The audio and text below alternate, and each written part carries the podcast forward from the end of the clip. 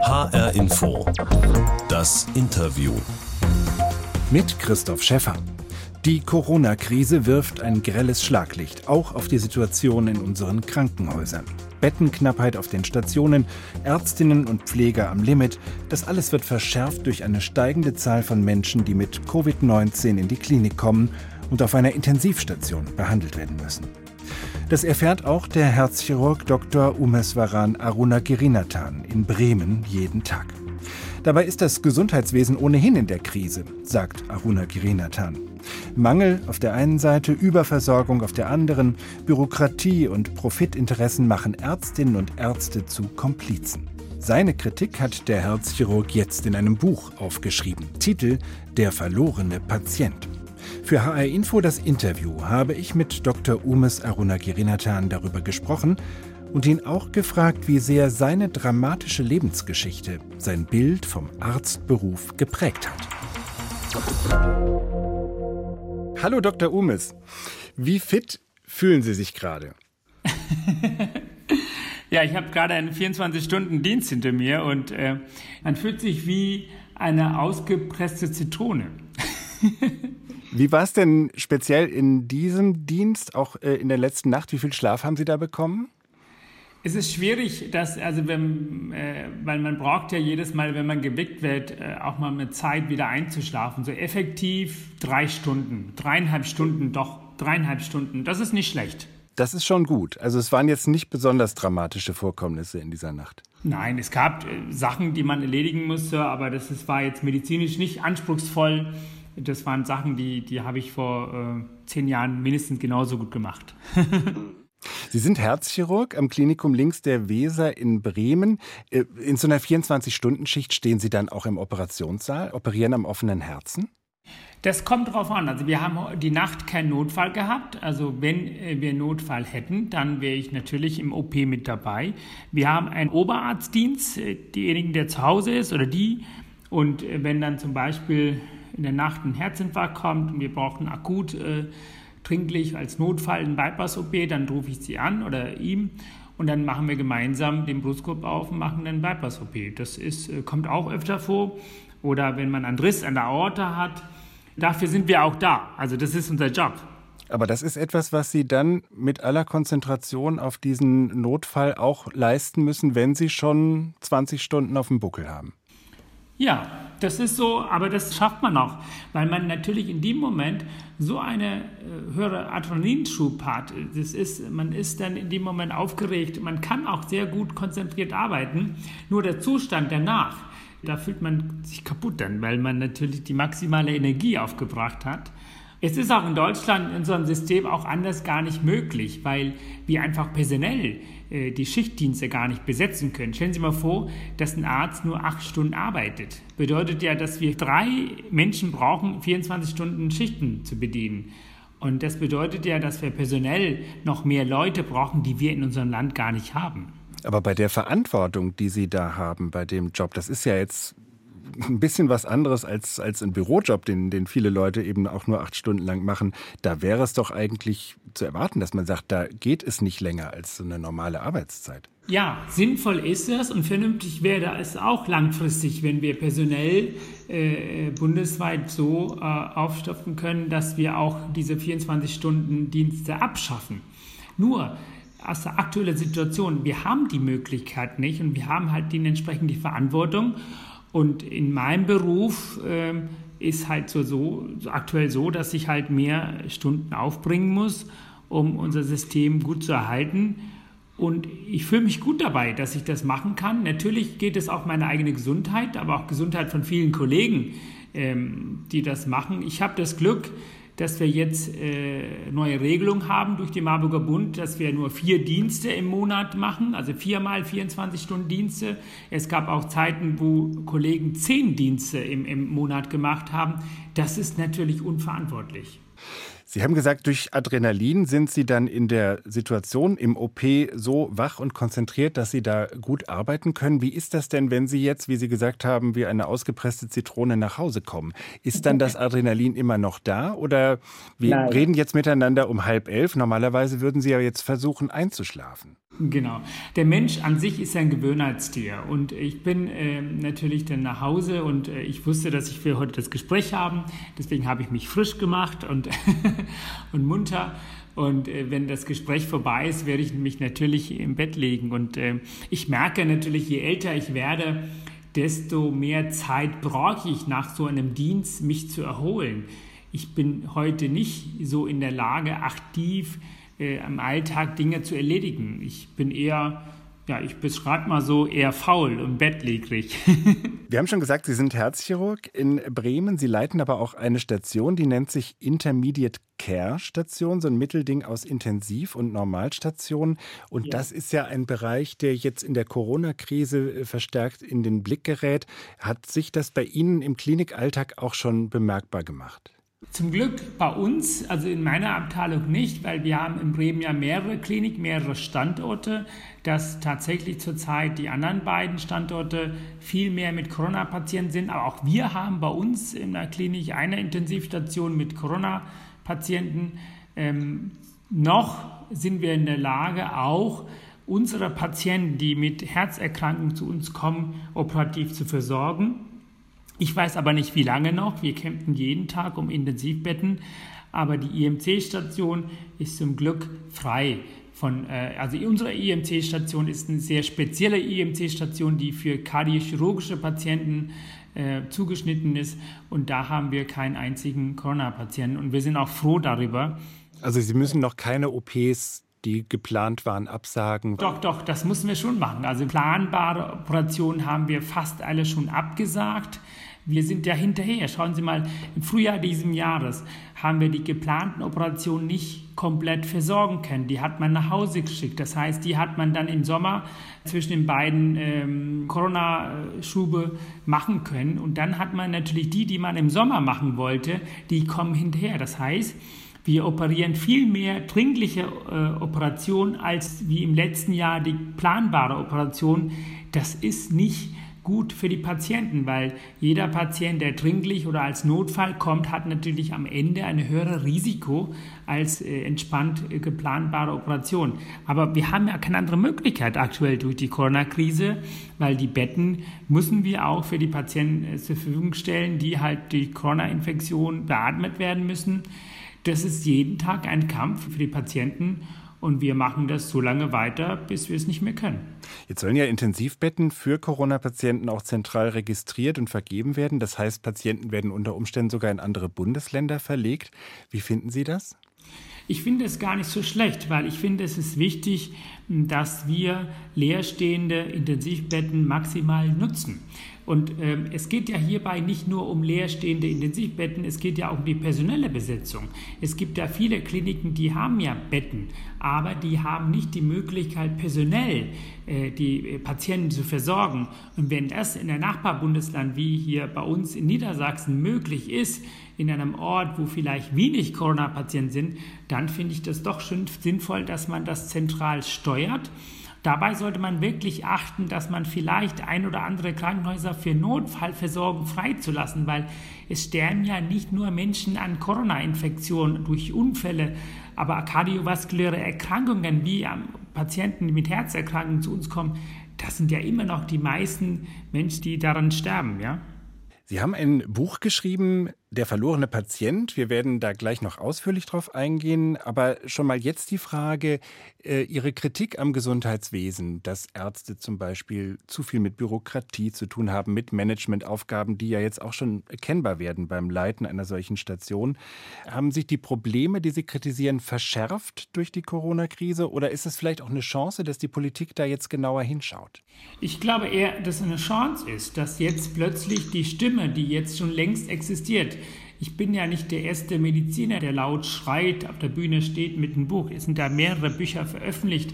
Aber ich habe das Gefühl, dass jetzt durch die Corona-Krise das, das Gesundheitssystem etwas verschärft gesehen wird und beachtet wird und dass wir jetzt die Chance haben, für die nächste Bundestagwahlen die Gesundheitspolitik vorrangig zu behandeln, um zur Verbesserung unseres Systems, was im Vergleich zu vielen anderen Ländern einer der besten Systeme ist, ohne, ohne Zweifel. HR Info, das Interview mit Dr. Umes, Herzchirurg in Bremen. Ich habe Ihren Namen jetzt völlig äh, verkürzt auf zwei Silben Ihres Vornamens. Eigentlich sind es elf Silben, die Sie im Namen haben. Umeswaran Aruna Girinathan. Sie können das wahrscheinlich ein bisschen schneller aussprechen, oder? Alles gut, ja. Ich meine, wie stellen Sie sich denn selbst vor, wenn Sie einen äh, Patienten kennenlernen? Mit welchem Namen? Ich sage meistens Dr. Umes, weil ähm, es steht tatsächlich auf meinem Kittel auch, dass es für die Menschen sehr einfach ist. Gerade äh, Menschen, die hier in Europa geboren, aufgewachsen sind, ist ja nicht, glaube ich, den Namen Umes Varan Arunegrinathan auszusprechen. Und ähm, ich finde, man fühlt sich auch irgendwie ähm, ja, heimisch, wenn da ein Mensch mich mit Umes anspricht, weil meine Mama nennt mich auch immer Umes und, und daher, warum sollen meine Patienten mich nicht Umes nennen? Also ich fühle mich sehr wohl dabei das ist völlig in Ordnung. Sie sind auf Sri Lanka geboren, 1978. Ihre Familie gehört zur Bevölkerungsgruppe der Tamilen und wir erinnern uns, dass damals ein blutiger Bürgerkrieg herrschte zwischen tamilischen Unabhängigkeitskämpfern, den Tamil Tigers und Regierungstruppen. Wie haben Sie das als Kind erlebt? Oh, das war, ich habe ja, äh, als Kind habe ich ja die Politik dort gar nicht verstanden. Ich konnte nicht verstehen, warum Menschen aus demselben Land, das waren ja auch Sri Lankaner, die singalesische Regierung oder Singalesen waren ja Sri Lankaner, warum Menschen aus der Nachbarschaft uns töten wollten. Es später, als ich dann in sechste Klasse, siebte Klasse, habe ich in der Geschichte lernen können, dass diese, diese Konflikte schon längst existierten. Und ähm, ich habe Schwierigkeiten auch mit Gewalt. Ich bin ein großer Fan von Mahatma Gandhi und ich hatte immer Angst vor Waffen und äh, ich habe mich immer hinter meiner Mama versteckt, wenn ich dann die, die Raketenangriffe hörte und wenn die dann bei uns dann in den Dörfern fielen. Und ähm, ich wollte einfach weg, ich wollte einfach im Frieden sein, ich wollte zur Schule gehen, ich wollte einfach mal ins Bett gehen und ohne Angst zu haben, dass man am nächsten Morgen nicht aufstehen kann und in der Nacht aufstehen zu müssen, ins selbstgebauten Bunker zu rennen, wo man Angst vor Schlanken hat und viele Menschen von Schlanken bis verstorben sind. Also als Kind fand ich das unglaublich traumatisierend und beängstigend, der Zustand. Und deshalb bin ich so froh und dankbar und glücklich, dass ich hier bin in Deutschland. Das andere, was Sie in Ihrer Kindheit geprägt hat, ist die schwere Krankheit Ihrer älteren Schwester, die mit zwölf Jahren dann auch daran gestorben ist. Und Ihre Mutter hatte damals den Wunsch nach einem Arzt in der Familie. Wie sehr hat Sie das geprägt?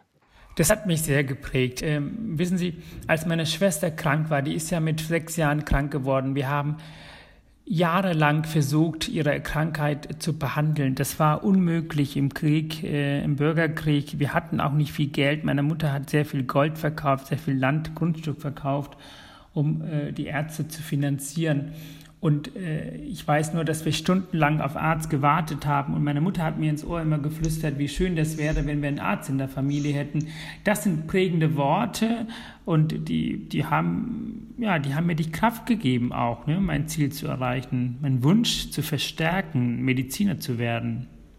Ihre Mutter hat Sie, als Sie selbst zwölf Jahre alt waren, auf den Weg nach Deutschland geschickt. Da lebte ein Onkel von Ihnen in Hamburg. Also eine Flucht vor der Bürgerkriegssituation, wo sie auch drohten, zwischen die Fronten zu geraten als männlicher Jugendlicher, aber eben auch mit diesem Ziel, Arzt zu werden. Haben Sie sich damals als Kind dagegen gewehrt, gegen dieses weggeschickt werden, oder hatten Sie selbst schon Hoffnungen, die Sie damit verbunden hatten, mit dieser Flucht aus Sri Lanka? Meine Mutter hat äh, mich gefragt. Meine Mutter stand vor mir und fragte, würdest du nach Deutschland gehen? Und meine erste Frage war daraufhin, Mama, kann ich denn dort in Deutschland zur Schule gehen? Und sie sagte ja. Und das war schon mein, mein Wunsch. Ich, ich vermisste meine Schule. Äh, vielleicht nicht das Unterricht, aber der Alltag auch. Man hat in der Schule auch die Möglichkeit gehabt, Freunde zu treffen, zu spielen. Das können wir im Krieg ja gar nicht, weil wir Angst hatten, aus dem Haus rauszugehen. Und ich habe ja ein Jahr lang Obst und Gemüse verkauft, um die Familie zu finanzieren. Und dann fragt meine Mutter, ob ich ins Ausland gehen kann, um wieder zur Schule zu gehen. Und sagte ich, ja, klar. Und ähm, ich war dafür, aber ich wusste nicht zu dem Zeitpunkt, äh, was mich erwartete. Weil letztendlich hat die Flucht ja, äh, das hat er, wurde ja über einen Schlepper organisiert und hat äh, nicht eine Woche gedauert, wie damals äh, besprochen wurde, sondern es hat acht Monate gedauert. Und das fand ich schon schrecklich. Natürlich war das nicht so schrecklich wie der Bürgerkrieg, aber für mich als zwölfjährige Junge war das doch ohne Mama etwas schwierig gewesen. Sie sind 1991 angekommen in Deutschland. Heute würde man sagen, ein unbegleiteter minderjähriger Flüchtling und haben viel investieren müssen, um Abitur zu machen, um Medizin zu studieren, mit Nebenjobs dieses Studium zu finanzieren und haben eine Karriere letztlich gemacht vom Tellerwäscher zum Herzchirurgen. Wenn Sie darauf heute zurückblicken, können Sie das selbst noch glauben, dass Sie das geschafft haben? Ja, ich, ich glaube daran, dass ich das geschafft habe. Wissen Sie, ich habe als Kind, äh, als ich Angst hatte, unter den Bananenbaum äh, lag und, und nicht wusste, ob ich den Tag überlebe, aber die Tatsache, dass ich in Deutschland angekommen bin, das hat mich auch bestätigt. Man kann im Leben viele Ziele erreichen, man muss es nur wollen, man darf sie nicht aus den Augen verlieren. Und es gab unglaublich viele wunderbare Menschen in, in Deutschland, in Hamburg, angefangen in der Schule, die Nachbarn, die Lehrer. Und all diese Menschen haben an mich geglaubt, an meine Zukunft. Und ähm, ich empfinde Dankbarkeit viel mehr, als mir darüber Gedanken zu machen, was ich geschafft habe. Dr. Umeswaran Aruna Girinathan, Herzchirurg in Bremen, heute in HR Info das Interview. Dr. Umes, in dieser Sendung gibt es immer eine Kiste. Das ist die HR Info Interview Box. Und wenn wir jetzt okay. zusammensitzen würden, könnten Sie da reinschauen. Da Sie in Bremen sitzen und ich in Frankfurt, kommt etwas raus, was Sie hören können. Ausgerechnet an meinem 69. Geburtstag sind 69, das war von mir nicht so bestellt, Personen nach Afghanistan zurückgeführt worden. Das liegt weit über dem, was bisher üblich war. Haben Sie erkannt, wer da gesprochen hat? Nee, ich weiß es nicht. Das ist der Bundesinnenminister Seehofer gewesen im Sommer 2018. Das war diese Zeit, wo ganz heftig diskutiert wurde über die Flüchtlingspolitik. Und er sagt, jetzt mit mir als Innenminister sind 69 Menschen abgeschoben worden. Er hat das als Erfolg gemeldet. Wenn Sie das so hören, wie wirkt das auf Sie? Ich kenne ja den Seehofer persönlich auch durch meine Rede in Berlin. Ähm, mhm. Ich finde, es ist. Es ist schmerzhaft, ähm, wenn ich das höre. Ich bin ja inzwischen deutscher Staatsbürger und, und, wissen Sie, ich gehe gerne zur Arbeit und ich, ich, unterstütze unser Sozialsystem, weil ich auch davon gelebt habe, als ich als unbegleitende minderjährige Flüchtling herkam. Und ich wünsche mir, dass ich gerne zur Arbeit, gerne, gerne auch einen Teil da, dazu beitrage mit meinen Steuergeldern, dass diese Menschen, die auf den Fluchtweg hinter sich gebracht haben, die das geschafft haben, hier anzukommen, dass sie auch in Zukunft geschenkt bekommen, wie ich das bekommen habe. Und wenn da ein Bundesinnenminister dieses Abschiebung, was unglaublich grausam ist, ja, wissen Sie, dass, dass mich dieser Abschiebebescheid damals als Kind mir meine Gedanken zur Selbstmord gefördert hat und dieser schreckliche Nächte, schlaflose, schmerzhafte Empfindungen, die man hat, wenn man betroffen ist. Und dass, dass ein Politiker auf der Bühne, der gebildet ist, das als Erfolg beschreibt, das ist für mich Fremdschämen und es schmerzt mir. Sie haben es erwähnt, die Abschiebung hat Ihnen damals auch, als Sie kurz vor dem Abitur waren, auch gedroht. Es hat sich dann ein Lehrer für Sie eingesetzt, der auch für Sie gebürgt hat. Wenn Sie sagen, Sie haben Seehofer selbst getroffen, als Sie eine Rede gehalten haben beim Weltflüchtlingstag vor zwei Jahren, ähm, hatten Sie das Gefühl, dass Sie da so ein bisschen als Musterbeispiel für Integration auch eingeladen und ein bisschen auf die Bühne gestellt wurden? Ja, ich glaube schon, dass die Intention so war von der Politik, mich als äh, Vorbild zu zeigen. Aber ich habe natürlich diesen Tag maximal genutzt, um eine Stimme für die Menschen zu geben, die zu uns gekommen sind, die aber nicht in der Lage sind, eine Stimme zu geben, weil sie nicht in der Lage sind, unsere Sprache zu sprechen oder so traumatisierend sind, dass sie ihre erlebte Geschichte gar nicht erzählen können. Ich glaube, dass die Politik an dem Tag das auch kapiert hat. Aber Menschen, die eine ganz andere politische Sinnung haben, die, die sowas wie eine Abschiebung von Menschen als Erfolg beschreiben, ich weiß nicht, wie schnell sie lehrbar sind. Auf der anderen Seite gibt es ja Politiker, die sagen, jetzt auch gerade was äh, das Gesundheitswesen angeht, brauchen wir die Einwanderung von Fachkräften, von Pflegekräften, auch von Medizinern. Äh, ist das aus Ihrer Sicht äh, sinnvoll zu sagen, wir machen auch eine ganz gezielte Einwanderungspolitik, die Leute aus bestimmten Berufsgruppen anspricht und nach Deutschland holt? Also als deutsche Bürger bin ich dafür, dass wir das machen und wir brauchen das auch. Das ist natürlich für die Länder ein Verlust, die in ein Medizinstudium so viel Geld investieren, ob das in Indien oder Syrien ist. Aber für uns ist das doch ein Gewinn an Menschen. Ich habe so viele Kollegen, die mit mir arbeiten oder in Bayern, in Franken gearbeitet haben, die das Studium gar nicht in Deutschland absolviert haben. Wir haben keinen Cent dafür bezahlt, aber wir haben einen ausgebildeten Mediziner, der in unserem System unterstützt. Und unabhängig unabhängig von ausgebildeten Medizinern brauchen wir auch unglaublich viele Fachkräfte in der Pflege. Warum können wir nicht die jungen Menschen, die zu uns gekommen sind, die vielleicht kein Asylrecht haben, vielleicht einen Folgevertrag vereinbaren, dass wir denen eine Ausbildung finanzieren, dass sie bei uns arbeiten? Das, man kann doch die Flüchtlingspolitik in eine Einwanderungspolitik hinschieben und dadurch ist es eine Win-Win-Situation. Man muss es nur machen und wollen. Umeswaran Aruna Girinathan in HR Info das Interview. Er ist Herzchirurg in Bremen und hat seine Kritik am Gesundheitswesen in Deutschland jetzt als Buch veröffentlicht. Titel Der verlorene Patient, wie uns das Geschäft mit der Gesundheit krank macht. In dem Buch, Dr. Umes, rechnen Sie vor, dass wir in Deutschland pro Tag etwa eine Milliarde Euro für das Gesundheitswesen ausgeben. Das ist eine ziemlich krasse Summe.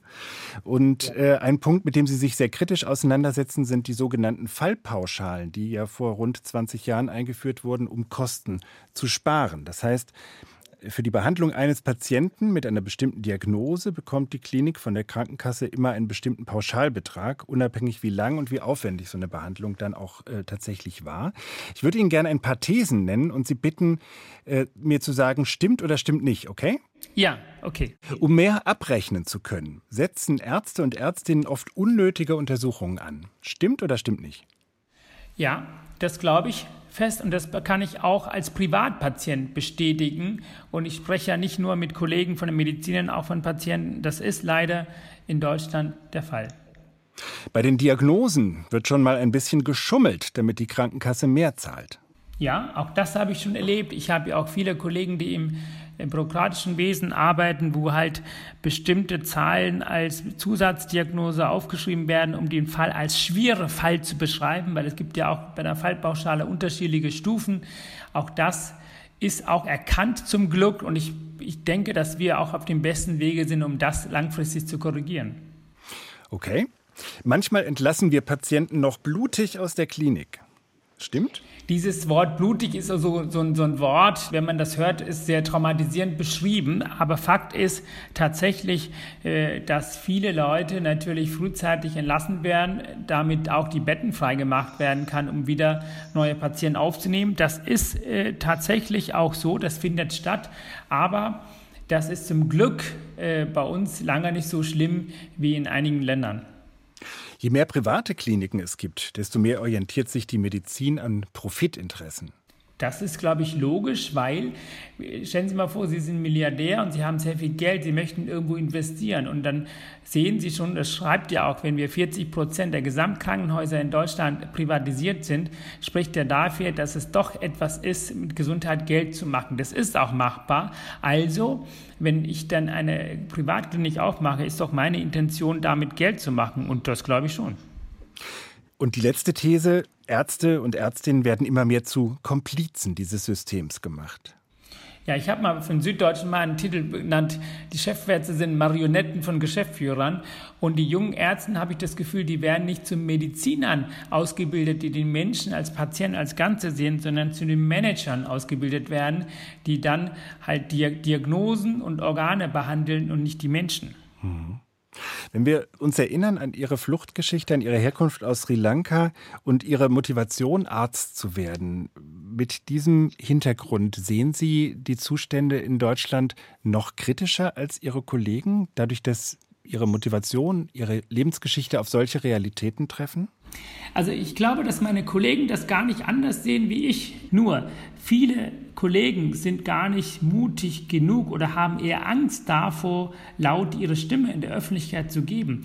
Wissen Sie, wie, wie viele Bestätigungsnachrichten ich, ob das in Facebook oder Instagram oder per E-Mail bekomme wegen des Buches und Dankbarkeit von nicht nur von Patienten, auch von Kollegen.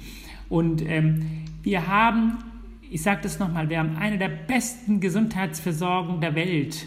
Auch eine der besten Gesundheitsversorgungen der Welt hat Ecken und Kanten, die saniert werden müssen, damit wir langfristig sozial handeln können.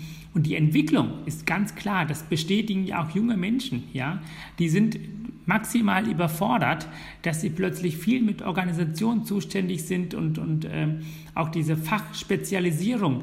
Äh, ist es schön, dass ich Herzchirurg bin, das Herz behandeln, aber ich darf den Patienten aus den Augen nicht verlieren, wenn ich das Herz behandle. Und das ist ja das, was ich damit erreichen möchte. Ich möchte nicht, dass ein Auto, dessen Reifen kaputt ist, in der Garage steht, einen neuen Motor austauschen, wenn ich von Anfang an weiß, das Auto ist nicht in der Lage, auf die Straße zu kommen. Verstehen Sie was? Das, also mir geht es darum, dass man die Menschen als Ganze sieht und behandelt. Und die Fallpauschalen, das sind ja Diagnosen, die wir behandeln. Und das ist ja das, was mich stört. Ich würde gerne langfristig sparsamer umgehen, auch wirtschaftlich denken als Mediziner, um langfristig sozial zu handeln. Und das lässt dieses Schubladendenken der Fallpauschale nicht langfristig zu. Also es ist keine grundsätzliche Kritik am wirtschaftlichen Denken. Nein, nein, nein, nein. Wir, wir müssen. Ich bin sogar eher dafür, dass wir Mediziner in unserem Studium auch ein Fach, einen Schein machen sollten, wie wir ökonomisch in der Gesundheitswesen arbeiten können. Ökonomisch bedeutet, wie können wir mit den Mitteln und Strukturen, die wir haben, langfristig die Patienten gut versorgen. Das ist doch ein gutes Gewinn. Ich habe auch nichts dagegen, dass wir Wirtschaftler in Kliniken haben. Aber die Wirtschaftler dürfen nicht sagen, wie wir Medizin machen sollen, weil dann hat nämlich der Patient verloren. Deswegen auch der Titel der verlorene Patient. Ich möchte, dass die Mediziner auch wirtschaftlich denken, langfristig. Ich bin selber so. Ich möchte nicht eine Patient länger auf der Station haben, die es nicht nötig hat. Genauso möchte ich aber gerne eine Patient länger haben, die es nötig hat, vielleicht zehn Tage statt sieben Tage, wenn sie noch drei Tage länger braucht. Ja? Das heißt, ich möchte langfristig patientorientiert, aber auch ökonomisch handeln, damit meine Patenkinder, wenn sie so groß sind wie ich, auch den Genuss haben, in so einem wunderbaren Gesundheitssystem zu leben, wie ich es habe. Dr. Umes, jetzt ist es 11 Uhr. Wir haben eine knappe halbe Stunde miteinander gesprochen. Sie haben Ihre 24-Stunden-Schicht äh, hinter sich und müssten eigentlich längst im Bett sein. Was würde Ihnen jetzt helfen, um sich wirklich zu entspannen? Kann man zum Beispiel um diese Zeit am Vormittag äh, ein Feierabendbier trinken?